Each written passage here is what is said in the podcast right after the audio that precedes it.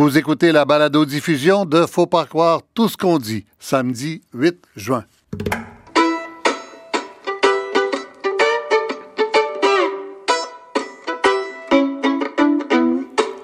Faut pas croire tout ce qu'on dit.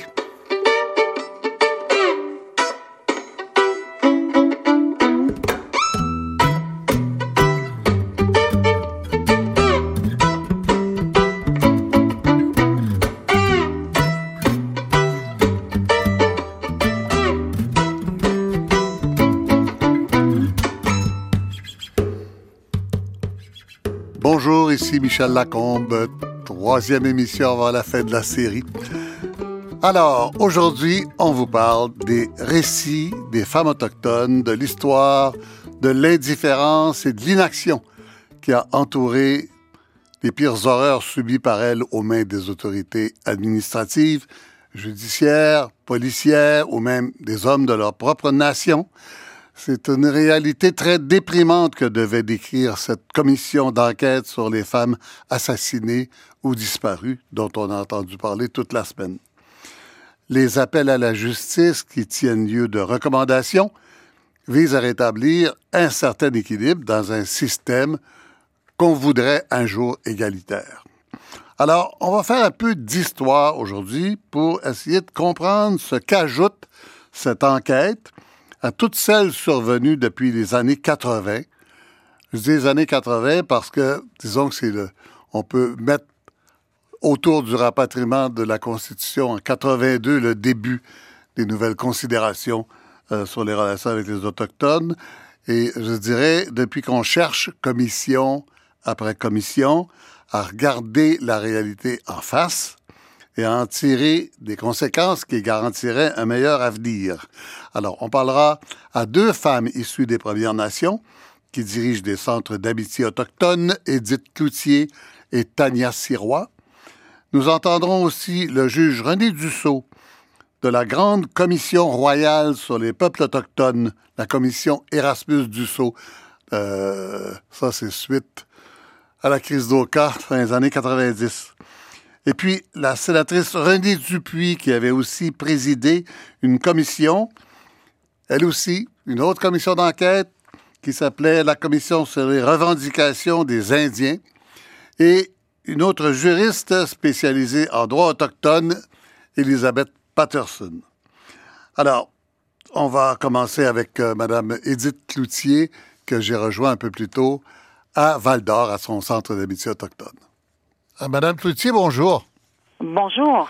Alors, j'imagine que quand, la, commission a été nommée, euh, même s'il y a eu plusieurs problèmes de fonctionnement en cours de route, euh, vous deviez être content. Vous êtes, après tout, la région euh, en Abitibi où il y a le plus de contact entre les, zones urbanisées, donc à prédominance blanche d'origine européenne, et, et les Autochtones.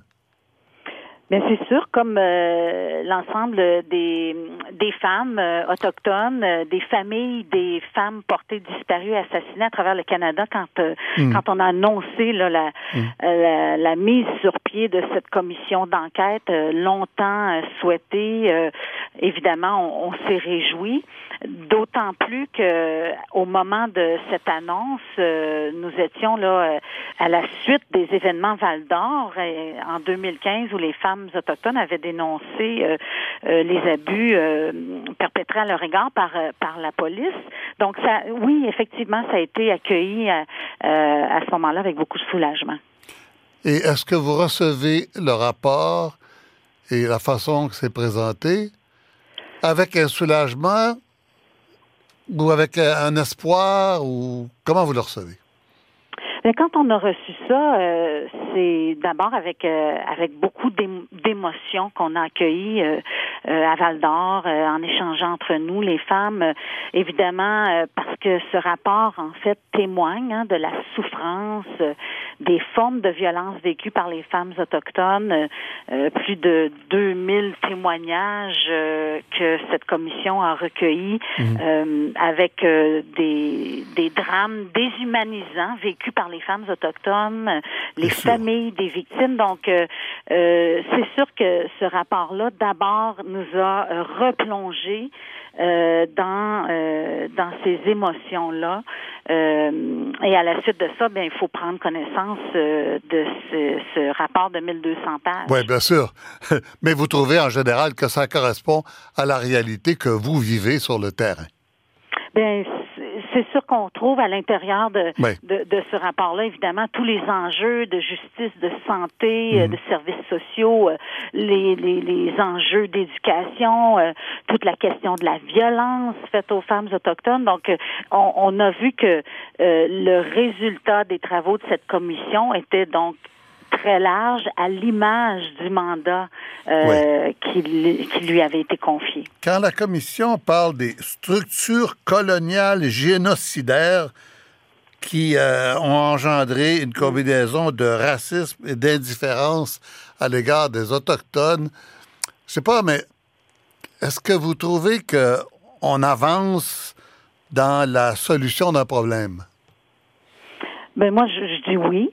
Euh, même si on a, euh, on est euh, plongé dans un, un, grand débat là sur la question de l'utilisation du terme génocide, il demeure que un fait se dégage et qu'on ne peut, on ne peut pas ignorer, c'est que trop de femmes et de filles autochtones sont portées disparues, sont assassinées ou sont victimes de violences. Un nombre disproportionnel mhm. et donc c'est un fait qui demeure et qui est inacceptable pour un pays comme le Canada. donc ça, ces aspects-là pour nous, c'est euh, une motivation évidemment à, travers les, les recommandations, euh, d'être en mesure d'identifier pour nous, dans le mouvement des centres d'amitié autochtones du Québec, c'est de dégager à travers ces 200 quelques recommandations celles qui euh, permettent euh, d'avoir une application euh, immédiate, une application rapide,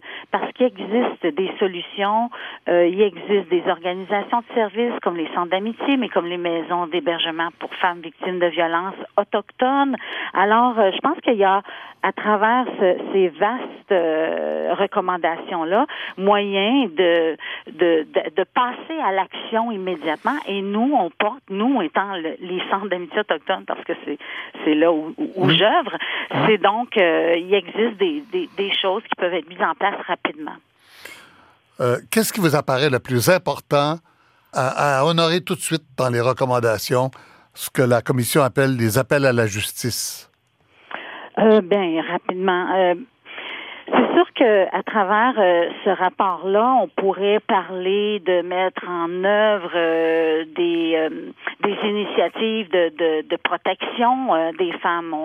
On, a parlé, puis je pense que c'est au cœur du mandat de la commission, toute la question des, services de police, de la formation de ces personnes, de se pencher aussi sur des mécanismes qui assurent la protection des femmes, qui sur le respect des droits des femmes autochtones, mais aussi sur le plan communautaire. On retrouve des recommandations euh, autour de, la question du soutien des organismes qui sont directement sur le terrain. Euh, les centres d'amitié autochtones au Canada euh, existent depuis 60 ans. Mmh. Et nous sommes des organisations de première ligne dans les villes, donc là où se trouve une grande majorité d'Autochtones, de femmes, de filles autochtones, et euh, on obtient un financement qui n'a pas été ajusté depuis plus de 15 ans. Mhm. Alors, euh, il y a euh, dans ce rapport-là, on encourage les gouvernements parce qu'on on interpelle le gouvernement du Canada, mais aussi il y a un rapport hein, complémentaire pour le Québec. Donc, c'est de, de dire, ben, regardez, on n'a pas à réinventer la roue. Il existe sur le terrain euh, des organisations. On peut agir rapidement euh, sur la condition de vie des femmes et en agissant évidemment de, sur la, la, condition de vie des femmes, on, agit sur le bien-être des enfants, euh, sur le mieux-être des familles, parce que tout ça, c'est lié ensemble. Est-ce que vous dites, par rapport au Québec, est-ce qu'on donne le Québec un peu en exemple ou on dit que Bien, selon ce rapport-là, on interpelle directement euh, le Québec euh, parce que on considère que euh, le Québec, en tout cas, une des analyses qui, qui se dégage, c'est que le Québec accuse plutôt un retard dans ses, ses, actions concrètes vers la grande réconciliation, qui est le grand thème entre autochtones et non autochtones. un retard par rapport à qui? Euh, par rapport au reste du pays, euh, on, a euh, au Québec, c'est la seule province qui a deux commissions d'enquête en simultané, l'une mise en place par le Québec, l'autre par le fédéral, qui se penche sur toute cette question mhm. des relations systémiques, de la discrimination systémique à l'intérieur de l'appareil gouvernemental. c'est à Val d'Or, au Québec, que les femmes autochtones ont dénoncé les abus à leur égard par des policiers de l'État québécois, parce qu'au Québec, on regardait souvent la question des femmes, des filles autochtones assassinées, disparues ou victimes de violences comme étant une affaire des provinces anglophones de l'Ouest. Alors, euh, cette réalité-là a vite rattrapé le Québec. On, mentionne également une grande responsabilité des autorités, c'est-à-dire des hommes autochtones euh, dans les euh, dans les réserves, euh, et en dehors, euh, grande responsabilité dans cette violence faite aux femmes. Bien, là, je dois rejoindre euh, certains des, des, commentaires que j'ai lus, des analyses, des échanges que j'ai eus avec euh, d'autres d'autres personnes qui qui œuvrent dans le même domaine que moi. le rapport de la Commission nationale n'aborde pas suffisamment cette réalité-là, cet aspect-là. Je pense qu'on aurait pu aller un peu plus loin pour euh, justement dégager cette réalité-là. Ceci étant dit, parce que dans votre pratique quotidienne, vous la voyez beaucoup. On la voit, mais on voit aussi des hommes en détresse, des hommes qui ont aussi besoin euh, d'être euh, soutenus, d'être appuyés, qui vivent euh, de grandes souffrances.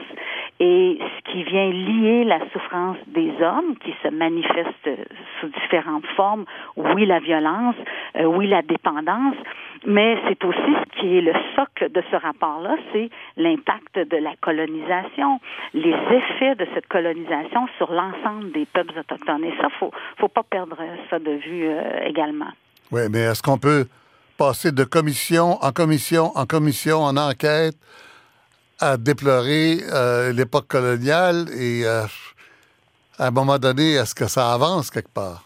Mais vous avez raison. On a euh, la commission royale sur les peuples autochtones qui a élaboré une série de recommandations. la commission Vérité et Réconciliation, tout récemment, a déposé un rapport en 2015 et maintenant la commission sur les femmes et les filles autochtones assassinées ou disparues. Il y a clairement, on a le matériel, les évidences, comme on dit, qui qui sont devant nous. et moi, je suis quelqu'un de pragmatique euh, de réaliste euh, et euh, œuvrant directement sur le terrain, ben je pense qu'il faut agir, il faut soutenir ceux et celles qui sont dans l'action, qui sont sur le terrain, qui sont en relation mm. avec ces femmes, ces filles, ces hommes. donc oui, je pense qu'il est temps de passer à l'action et c'est ce qu'on souhaite qui va se passer rapidement. Edith Cloutier, je vous remercie beaucoup. Ben, merci à vous.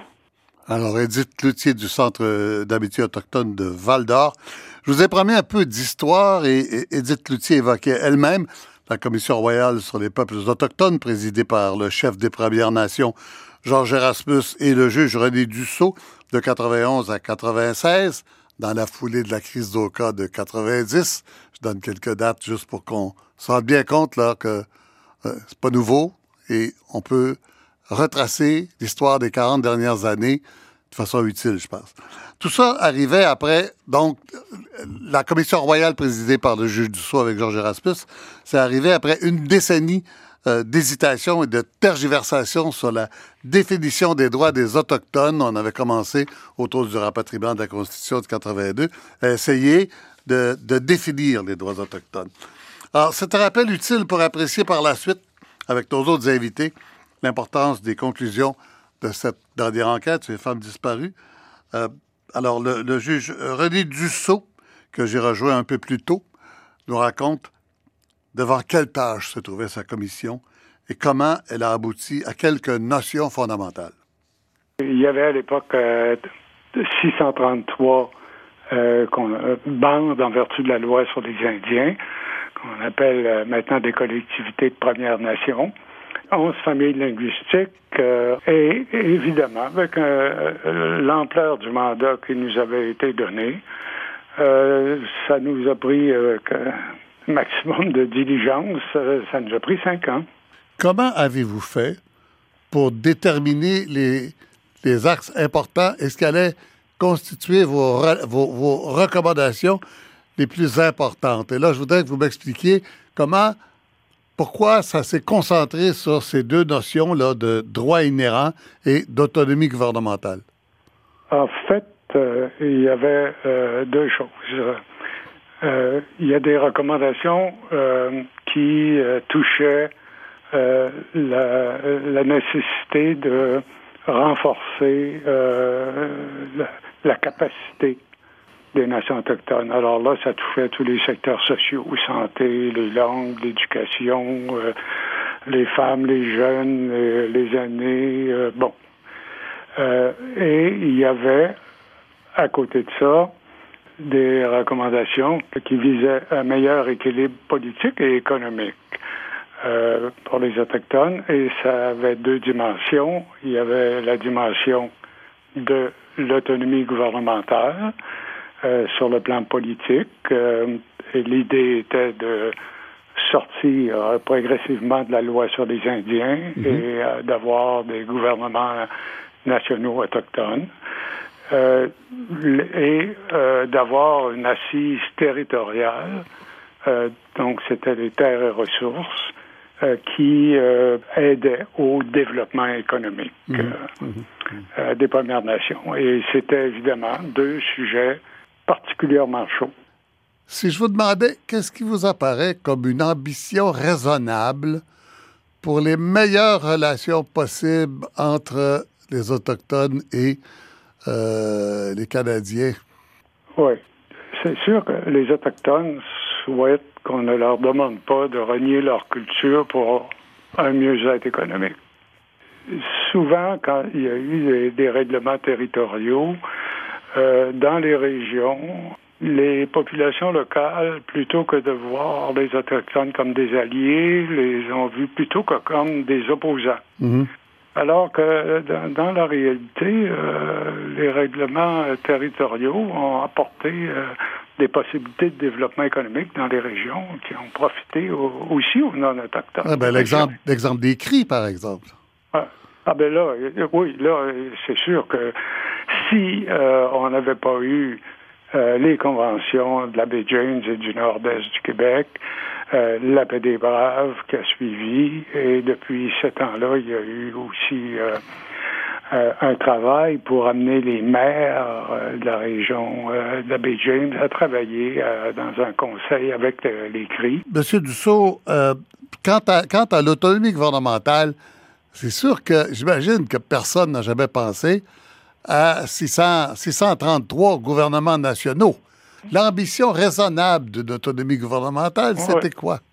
du, côté de la commission, là, on, a recommandé, et ça c'est un gros chantier pour les Autochtones, euh, de réédifier leur nation historique. Et euh, dans la mesure où c'était leur choix, évidemment. Mais euh, alors pour nous, il y avait entre 50 et 60 nations qui aurait pu euh, bénéficier d'une autonomie gouvernementale qui n'était pas uniquement euh, des, des, pouvoirs de, de village ou de petites municipalités. Vous avez remis votre rapport depuis plus de 20 ans maintenant. Euh, est-ce que la situation a évolué depuis ce temps-là aussi, vous diriez qu'on est au même point? Non, la situation a évolué. Écoutez, quelques chiffres. En 96, il y avait 300 infirmières autochtones. Il y avait quatre ingénieurs forestiers autochtones, il y avait quatre géologues. Alors aujourd'hui, il n'y a pas loin de euh, entre 1500 et 2000 infirmières autochtones. Mhm, mhm. du côté des terres et ressources, avec tous les jugements de la Cour suprême, les gens les projets, on, sait très bien qu'il doit y avoir une consultation sérieuse auprès des Autochtones. Et, euh, alors, parce qu'à l'époque, euh, euh, quand les jeunes Autochtones allaient travailler pour des compagnies forestières, compagnies minières, etc., et souvent, ils étaient vus dans leur communauté comme un peu... ils étaient mal vus parce que les entreprises faisaient soit des coupes à blanc sur leur territoire mmh ancestraux, etc. Alors ça, je pense que l'atmosphère, euh, c'est sûr que l'atmosphère a, évolué pour le mieux. Mais euh, il reste encore beaucoup, beaucoup de travail. Je vous remercie beaucoup, M. Dussault. Je vous en prie, ça m'a fait plaisir. Voilà, alors le juge René Dussault présidait avec le grand chef Georges Erasmus euh, dans les années 90 la commission royale sur les peuples autochtones. Alors, on va passer maintenant à euh, la sénatrice indépendante René Dupuis, euh, qui est une avocate spécialisée dans les, droits autochtones, euh, mais qui a aussi présidé une commission d'enquête, elle, sur les revendications des Indiens au début des années 2000. René Dupuis, bonjour. Bonjour, M. Lacombe. Alors, Madame la sénatrice, ça fait drôle de vous appeler comme ça parce que vous avez été dans l'action tellement longtemps avec les peuples autochtones. Vous avez collaboré à plusieurs des commissions d'enquête, d'ailleurs, euh, si on se souvient bien. Non, vous avez fait un travail constant avec tous les gens qui ont étudié ces questions-là. Et si vous me permettez, puisque vous posez la question dans ces termes, je dirais même que je continue à le faire au Sénat parce que justement, euh, il y a un projet de loi au Sénat à l'heure actuelle euh, et je me suis prononcée en faveur de l'adoption de ce projet de loi-là. Et c'est un projet de loi qui tarde à passer et qu'on espère faire passer avant la fin de la session euh, parlementaire fin juin, qui vise à harmoniser les lois fédérales avec la déclaration de l'ONU sur les droits des peuples autochtones qui avait été adoptée en 2007. Donc, et que le Canada a tardé à adopter d'ailleurs. Hein? Que le Canada euh, n'avait pas, euh, pour lequel le Canada avait voté contre au moment de son adoption en 2007 c'est un vote. Il est revenu sur sa position en 2010 avec une certaine réserve et la, la réserve a été enlevée ou levée, si vous voulez, par le gouvernement fédéral en 2016. Oui. C'est euh, c'est pas simple, hein? c'est pas simple. Les gouvernements euh, hésitent. Pourquoi les gouvernements hésitent tant à faire des choses qui paraissent évidentes parfois?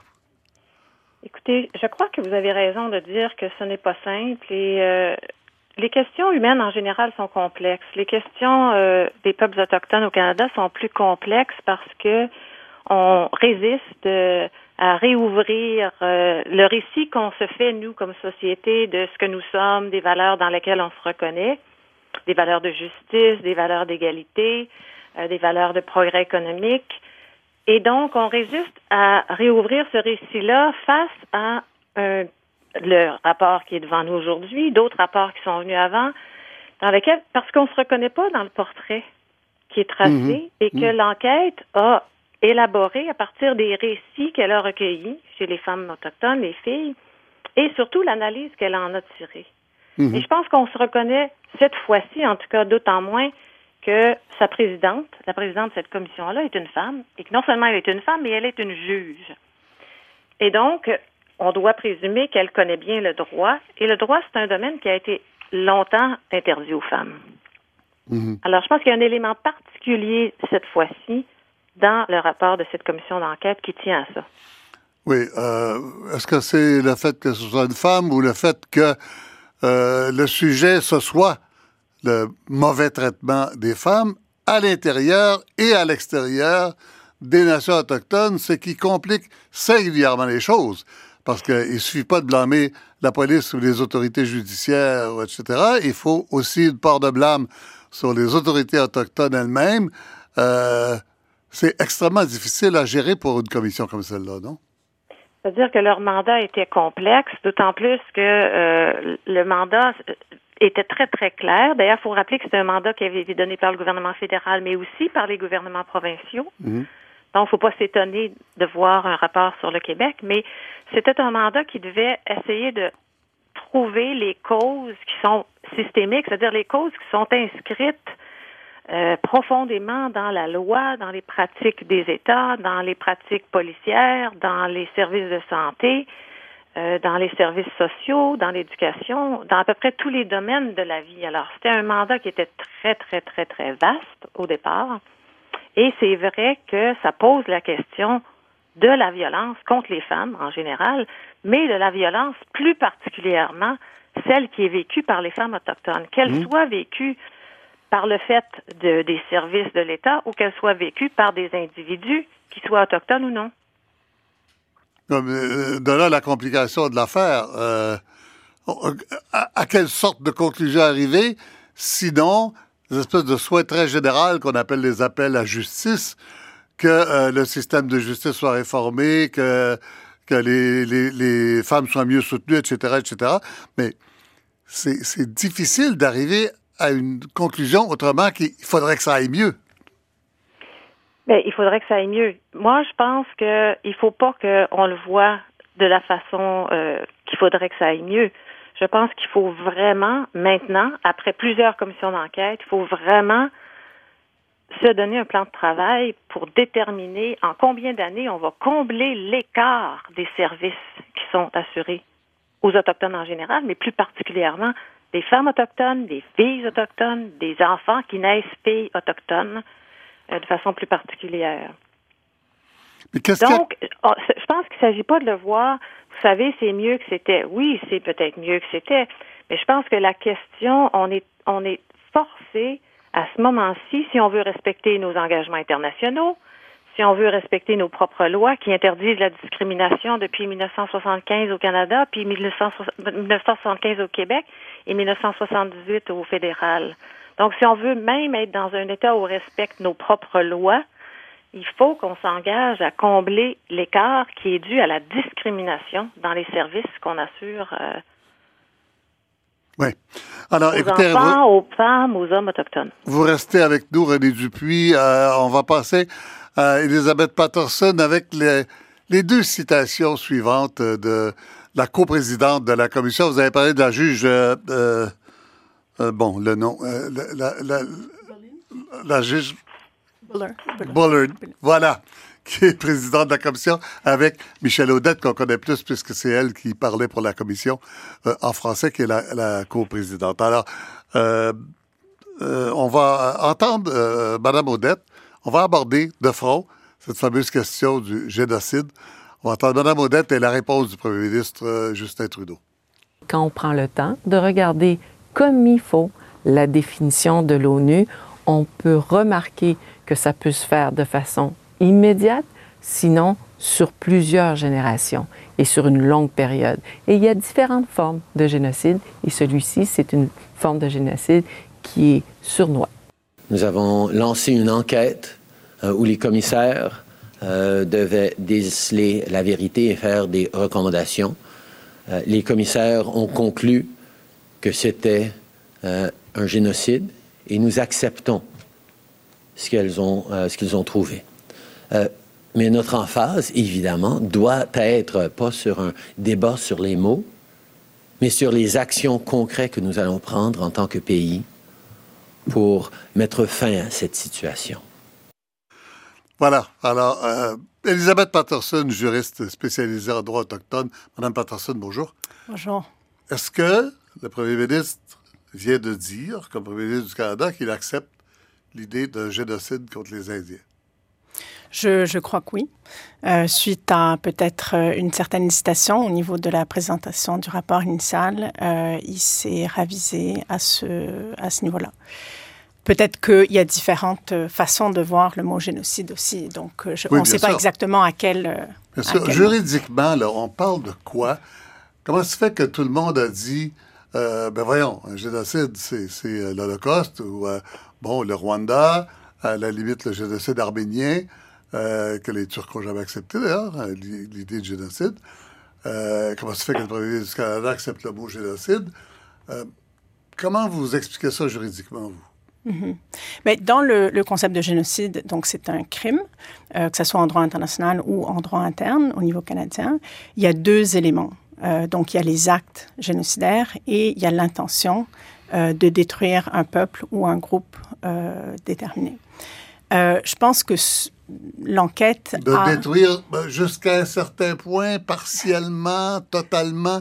Est-ce que c'est ça la nuance? Oui, ben, il y, y, a cet aspect-là, euh, mais il y a aussi, je pense, elles font une distinction, ou on peut faire une distinction entre les différents actes euh, qui sont inclus dans les actes génocidaires. Donc, c'est pas seulement les meurtres. En fait, je pense que quand on pense au, au génocide peut-être que vous avez cité, par exemple, qu'on connaît un peu plus exactement. C'est ça. C'est évident, là.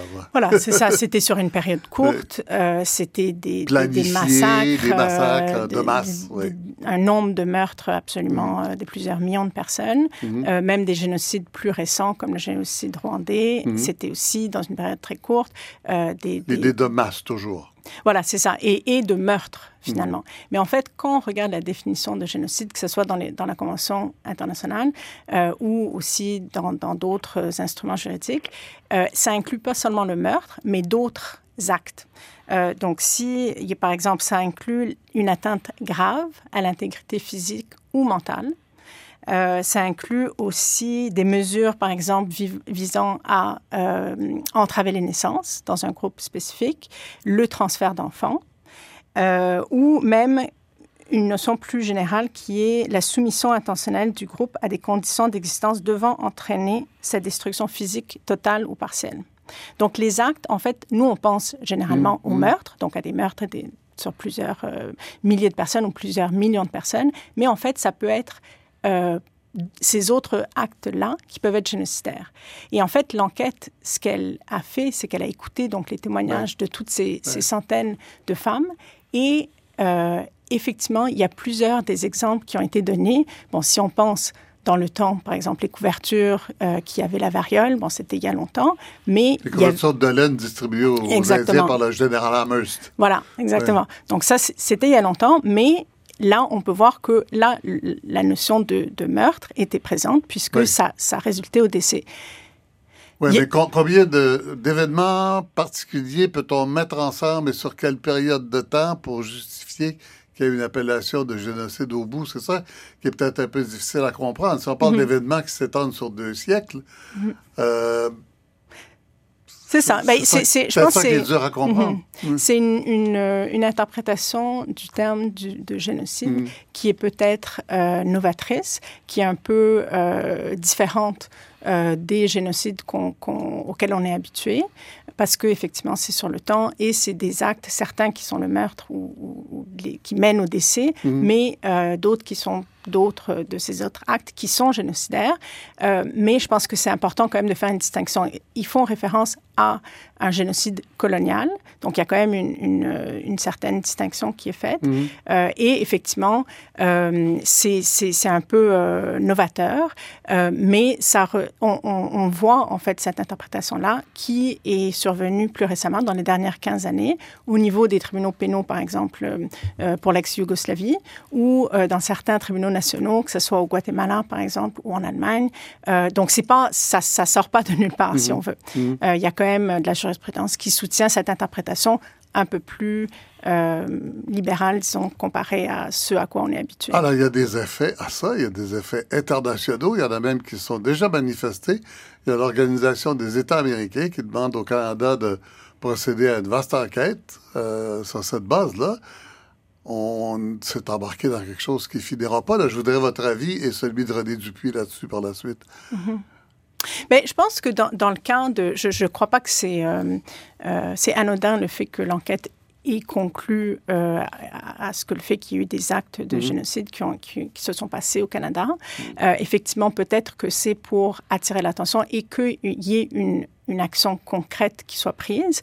Et je pense que c'est important quand même de, de euh, indépendamment de, de, de, tout ce qui pourrait arriver au niveau international, par exemple, euh, de, de porter attention quand même aux, aux actions qu'elles ont déterminées dans notre cas spécifique et surtout pour le, pour le présent, pour protéger les femmes euh, et les filles autochtones aujourd'hui. Donc, mhm. elles mènent, elles ont leur liste d'appels de, à la justice qui, qui est quand même, c'est très, très concret comme recommandation. Euh, et c'était le but de l'enquête. Le, le, fait qu'elles ont déterminer quelles étaient les causes systémiques de cette violence-là, c'est quand même pour pouvoir prévenir dans le futur. Et donc, de là vient le rappel à la justice. Oui, mais ça a des conséquences quand même, René Dupuis, là-dessus, sur euh, les conséquences de l'utilisation de ce mot. On voit déjà l'Organisation des États américains qui réagit. Euh, qu'est-ce que vous nous dites là-dessus, euh, sénatrice René Dupuis? Je vous réponds que nous sommes donc en 2019 et que quand on se réfère à l'analyse historique de phénomènes, on le fait forcément dans le contexte actuel, dans le contexte contemporain où on se trouve aujourd'hui. Et quand je lis que la déclaration de l'ONU sur les droits des peuples autochtones dit que les doctrines, les politiques ou les pratiques qui invoquent ou prônent la supériorité des peuples en fondant sur des critères de national, religieux, ethniques sont racistes, scientifiquement fausses, juridiquement sans valeur, moralement condamnables. Et donc, un peu plus loin, dans le quatrième, dans le sixième euh, paragraphe du préambule, l'Assemblée se dit préoccupée du fait que les peuples autochtones ont subi des injustices historiques à cause, entre autres, de la colonisation et de la dépossession de leurs terres, territoires et ressources, mmh. ce qui les empêchait d'exercer leurs droits au développement. Alors, si on examine une situation historique dans le contexte d'aujourd'hui, c'est clair que ça a des conséquences à partir des textes qui existent aujourd'hui. Donc, la définition du génocide, elle a évolué dans le temps. Mmh. Euh, de toute évidence, la Commission continue de vouloir la faire évoluer. Je pense qu'il faut, dans un premier temps, examiner le rapport attentivement parce que les récits, vous avez parlé au tout début de l'émission mhm. Mhm. du fait de son travail de recueillir des récits. Mais c'est pas juste des histoires que la commission a recueillies, parce que ces histoires-là, ces récits oraux des autochtones sont maintenant un moyen de preuve devant les tribunaux canadiens. Alors, ce n'était, ça a été une, dans le droit de la preuve, une révolution d'accepter, de considérer que le récit donc, l'histoire que les Autochtones racontent sur mhm. leur propre histoire, et non pas seulement les manuels historiques, qu'ils soient français ou anglais ou britanniques ou canadiens, euh, la façon dont ils ont écrit l'histoire de leur, de leur point de vue et non pas de celui des Autochtones. Donc, c'est certain que on doit examiner cette situation-là avec les, non seulement avec les yeux, des yeux contemporains, mais aussi à partir des documents. Je comprends. Euh, on, va, euh, on, va essayer de tirer des conclusions de, de tout ça en fin d'émission.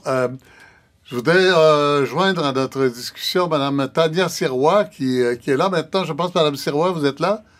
Oui, je suis là. Oui, bonjour. Alors, Mme Sirois, qui est du regroupement des centres d'amitié autochtones. Je pense, je ne vais pas vous poser de questions, j'ai envie de vous entendre sur les conclusions de la commission, vous, vous êtes, comme Mme Cloutier qu'on a entendu au début, euh, pris dans la réalité tous les jours à euh, soutenir des gens qui euh, sont dans des difficultés à cause de tout ça. comment vous recevez la situation actuelle? Ben oui, euh, nous, on a pris le temps de, de cette semaine de, de, de bien analyser euh, les retombées de ce dépôt euh, tant entendu de, du rapport de l'enquête nationale. Au Québec, on a une particularité supplémentaire. On attend aussi avec impatience le dépôt au niveau de la commission Vient en septembre. Donc vraiment. Les relations avec la police de Val d'Or. Entre autres, mais on aborde aussi, aussi six secteurs publics, entre autres la santé, les services sociaux, protection de l'enfance et, la justice et tout ça. Mhm, euh, mais on a bien compris que les deux rapports étaient bien distincts, euh, dont on va parler plus précisément de lui qui a été déposé lundi. Euh, donc, on l'a analysé, puis effectivement, comme ma collègue Edith le disait, nous, les centres d'amitié autochtones, nous sommes sur le terrain, donc dans l'action, et, effectivement, on accueille ce, ce rapport-là favorablement.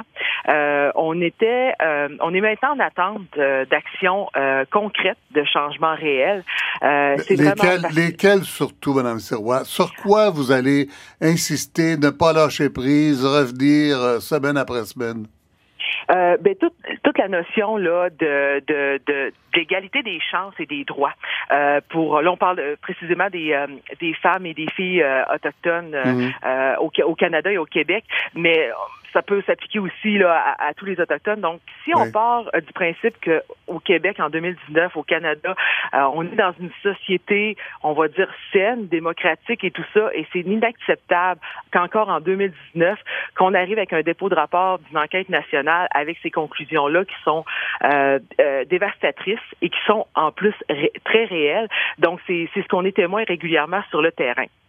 Maintenant, nos attentes concrètement, oui. Euh, je, je comprends plus, le plus urgent, le plus, ce qui vous semblerait être le plus efficace, puis qui est faisable le plus vite possible. Ben, euh, je pense qu'il doit, on doit démarrer euh, collectivement là, que ce soit au niveau des gouvernements, mais aussi il y a une responsabilité partagée également avec les gouvernements des Premières Nations euh, et les autochtones eux-mêmes. Donc, je crois qu'on peut voir deux chantiers en deux temps. J'écoutais une entrevue avec la commissaire Odette qui parlait de faire des changements au niveau de la législation, des changements structurels quand on appelle à, à créer des nouvelles organisations qui vont qui vont servir de, de surveillance. Fait que ça c'est un niveau un niveau, de, un chantier en soi, mais concrètement, là, il faut qu'il y ait des actions concrètes, euh, des programmes, euh, la consolidation des hmm. infrastructures de services de première ligne, que ce soit dans les communautés ou dans les milieux urbains. Hmm. Et ça, ça peut se faire relativement rapidement. Je comprends que les chantiers au niveau de faire des changements réels, là, dans, dans, comme on disait, dans la législation, dans le droit et tout ça, peut prendre un peu plus de temps, mais un n'empêche pas l'autre.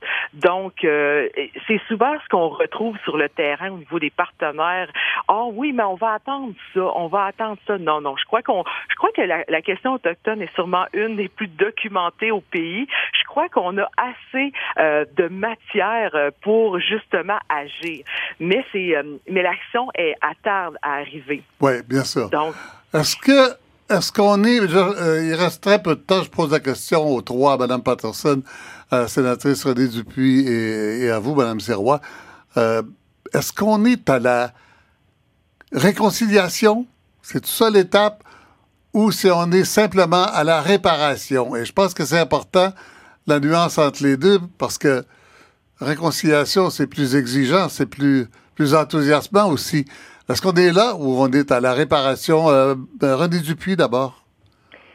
Euh, je vais être euh, obligée de vous dire que je pense qu'on est aux deux.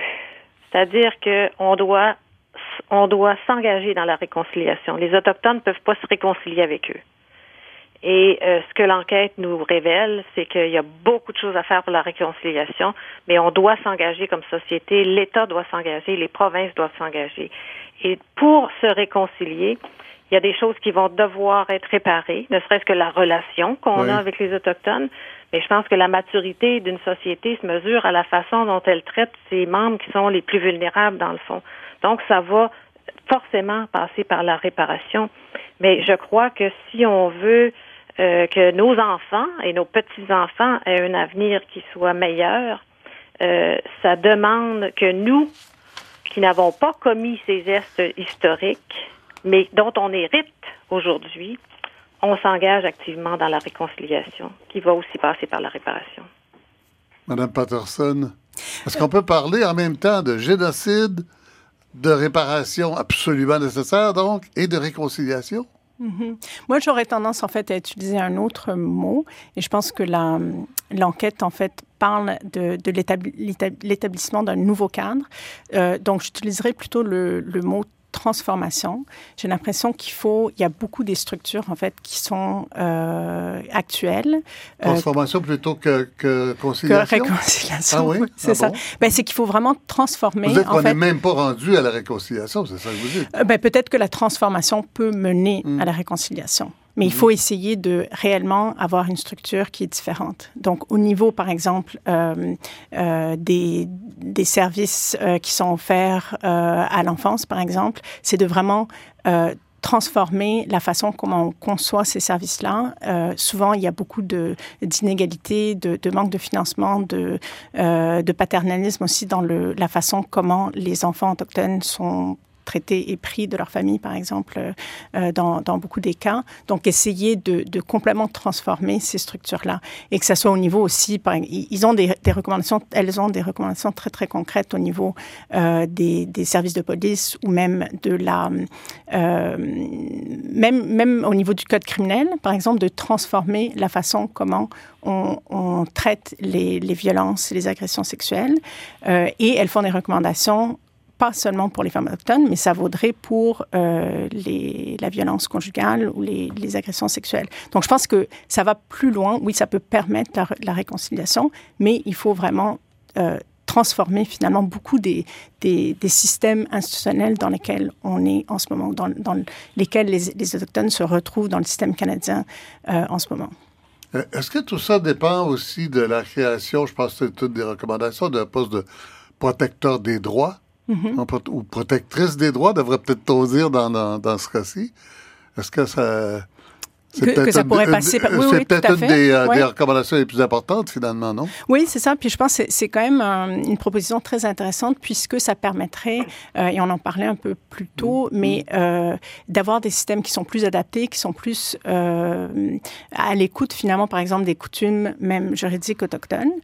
donc, ça serait une genre de, j'imagine, de commission des droits de la personne, mais beaucoup plus axée sur les autochtones et on, on respecterait aussi une certaine procédure qui serait plus, qui mettrait plus à l'aise mhm. euh, beaucoup des personnes qui, dans le système euh, juridique actuel, ne sont pas, ont pas particulièrement envie de participer à cause des, des expériences passées. Oui. René Dupuis, est-ce que vous verriez dans ce sens-là une commission des droits différente de celle de la, des, des autres citoyens, quoi?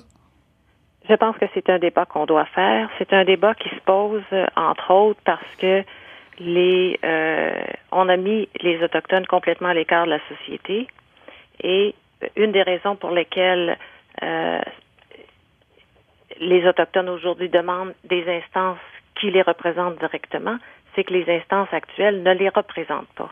Alors, est-ce que ça doit, est-ce que toutes ces institutions-là doivent être dédoublées? Je ne le crois pas, mais il est certain qu'il y a des gestes symboliques qui vont devoir être posés. Et c'est possible que la création d'un poste d'ombudsman il faudra avoir un poste d'ombudsman au gouvernement fédéral, il faudra avoir un poste d'ombudsman dans les provinces. C'est possible que ce mhm. genre de geste symbolique favorise mhm. l'établissement d'une meilleure relation que la relation actuelle. Oui, euh, Madame Serrois, en, terminant, les centres d'amitié, c'est basé sur l'idée de la réconciliation, ça, non? Est-ce que vous en... Est-ce que vous la voyez venir? oui, tout à fait. On est, on est basé, oui, effectivement, sur la réconciliation, la guérison, euh, la prévention aussi, parce que on parle beaucoup euh, euh, de, de, de, du passé et tout ça. Et, et moi, j'ai envie qu'on se projette comme Première Nation dans les années à venir. Donc, il est temps de, de briser ce cycle-là. Et effectivement, est-ce que c'est de la réconciliation? Est-ce que c'est la transformation? comme Madame Patterson disait, chose certaine, il y a vraiment euh, un engagement euh, collectif à prendre, tant au niveau des gouvernements que de la population, pour justement assurer une participation, parce que souvent on parle d'intégration des Premières Nations là à, à, plein de choses. Nous, on veut vraiment, comme Première Nation, participer au développement socio-économique, culturel et tout ça de la société euh, québécoise et canadienne, chose qu'on nous a on nous a souvent mis à l'écart parce que l'histoire au niveau des Premières Nations au Québec et au Canada, c'est une histoire d'indifférence mhm. d'un peuple envers l'autre mhm. et, et c'est ce qui a amené pendant des années et on parlait tantôt de la notion de génocide, euh, on parlait de période de temps, mais effectivement, ce n'est pas normal que, que l'histoire des Autochtones au niveau des gravités des actes qui ont été commis se, se, se perpétue depuis plus de deux siècles là, euh, et même plus. Là. Donc, euh, rassembler ensemble tous ces éléments-là font en sorte qu'il y a une réelle question à se poser comme société, au-delà des débats de mots, euh, à savoir qu'est-ce que qu'est-ce qu'on peut faire pour activer des réels changements pour les prochaines générations. Et c'est c'est comme ça, c'est de, de, comment qu'on peut protéger les prochaines générations. alors, ouais. oui, alors écoutez, c'est la fin de l'émission. Madame Tania Sirois, euh, du Centre d'amitié autochtone. Euh, merci beaucoup. Edith Cloutier également du Centre d'amitié de Val-d'Or. Le juge René Dussault, la sénatrice René Dupuis, Madame Elisabeth Patterson. Merci à tout le monde d'avoir participé à cette émission. J'espère que vous en savez un peu plus, chers auditeurs, et que vous serez présents pour les deux dernières émissions de Faut pas croire tout ce qu'on dit.